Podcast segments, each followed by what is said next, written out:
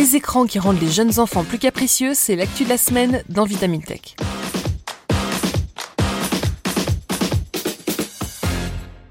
C'est une scène que de nombreux parents connaissent ou ont connue alors qu'ils discutent avec un ami, préparent le repas ou font les courses, leur bambin tape une crise. Et bien souvent, donner son portable ou un appareil numérique à son enfant semble une solution simple et bien pratique pour le calmer, au moins temporairement. Mais cette technique a son revers et il n'est pas des moindres. L'influence des écrans sur notre santé et en particulier sur la santé des plus jeunes est un sujet qui n'a pas fini de faire couler de l'encre, qu'elle soit numérique ou pas. Dernièrement, une nouvelle étude du Michigan Medicine publiée dans JAMA Pediatrics pointe du doigt l'utilisation fréquente d'appareils comme des smartphones et des tablettes pour calmer nos charmants rejetons. Les chercheurs ont mené des observations sur 422 parents et 422 enfants âgés de 3 à 5 ans entre août 2008 et janvier 2020, avant le début de la pandémie de Covid-19. Et les résultats ne sont pas brillants. En corrélant la fréquence à laquelle ces appareils étaient employés comme outil d'apaisement et la réactivité émotionnelle des enfants sur une période de 6 mois, ils ont constaté, sans trop de surprise, que les écrans avaient un impact négatif sur la gestion des émotions chez les petits. Plus précisément, cette stratégie favoriserait une augmentation de la dysrégulation émotionnelle chez les enfants, en particulier chez les garçons et celles et ceux qui affichent déjà des signes d'hyperactivité, d'impulsivité ou un fort tempérament avec une tendance à piquer de bonnes grosses crises.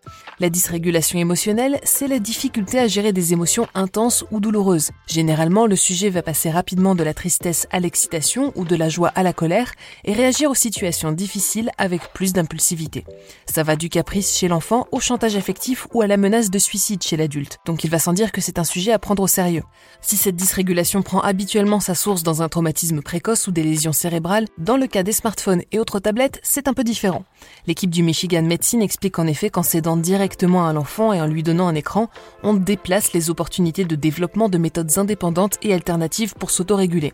Dit plus simplement, on le prive d'une opportunité d'apprendre à gérer ses émotions. La docteure Jenny Radeski, autrice principale de l'étude, rappelle que la période entre la maternelle et l'école est un stade de développement où les enfants sont plus susceptibles de manifester des comportements difficiles, comme des crises de colère, de la défiance et des émotions intenses. Alors certes, ça rend d'autant plus tentante la stratégie de coller un écran sous le nez de Jean Marvin Jr. pour qu'il arrête de pleurer, mais malheureusement, si vous êtes parent, vous le savez déjà, élever un enfant, ce n'est pas faire le choix de la facilité. Même si la solution peut sembler gratifiante sur le moment et que votre chérubin et vous-même y trouvez votre compte, vous risquez de vous engager dans une boucle sans fin dont il sera de plus en plus difficile de vous sortir. Plus vous céderez, plus votre enfant deviendra capricieux et plus il aura de mal à gérer ses émotions. Alors oui, c'est plus facile à dire qu'à faire, en particulier dans une ère où nous sommes toutes et tous connectés d'une manière ou d'une autre. Difficile d'aller dire à votre enfant fais ce que je dis, pas ce que je fais, alors que vous êtes en train de regarder Netflix sur votre ordi tout en scrollant sur Instagram sur votre smartphone. Jenny Radeski, elle-même mère de deux enfants, est bien consciente de la réalité des faits et ne condamne pas les parents qui cèdent de temps à autre à cette stratégie pour retrouver un peu de calme. Pour elle, le plus important, c'est surtout que l'utilisation des écrans ne devienne pas un outil d'apaisement principal ou régulier. Et bonne nouvelle, elle a quelques astuces à vous proposer pour gérer autrement les futures crises de vos bambins.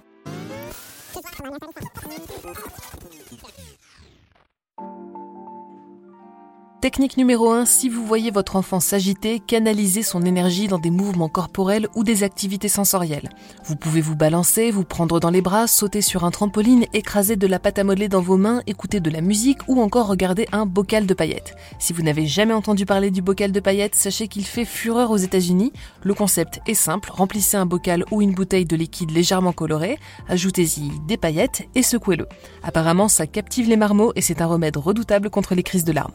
Technique numéro 2, nommez l'émotion que vous pensez identifier chez votre enfant et expliquez-lui comment l'approcher.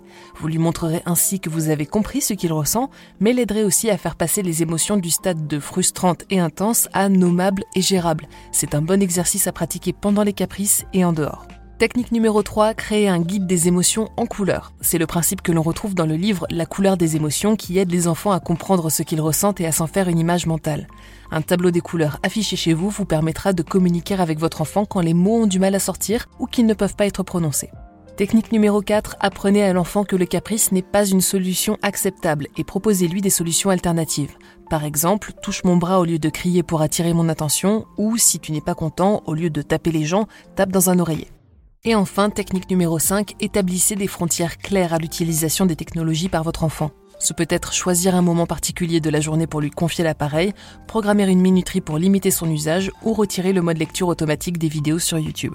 Il ne reste plus qu'à s'armer de patience et à tester ces différentes solutions pour savoir lesquelles marchent le mieux, en espérant que ces quelques conseils sauront trouver leur utilité durant les fêtes. C'est tout pour cet épisode de Vitamine Tech. Pour ne pas manquer nos futurs épisodes, rendez-vous sur vos apps audio préférés pour vous abonner à ce podcast. Pensez à nous laisser une note et si vous nous écoutez sur Apple Podcast ou Podchaser, n'hésitez pas à nous laisser un commentaire. C'est le dernier épisode de Vitamine Tech pour moi cette année, mais pas d'inquiétude, on se retrouve dès janvier. Je vous laisse entre les mains d'Alain pour les épisodes de vendredi et de lundi prochain, et pour le reste, je vous souhaite une excellente fin d'année et à celles et ceux qui les célèbrent, d'excellentes fêtes. À l'année prochaine dans Vitamine Tech.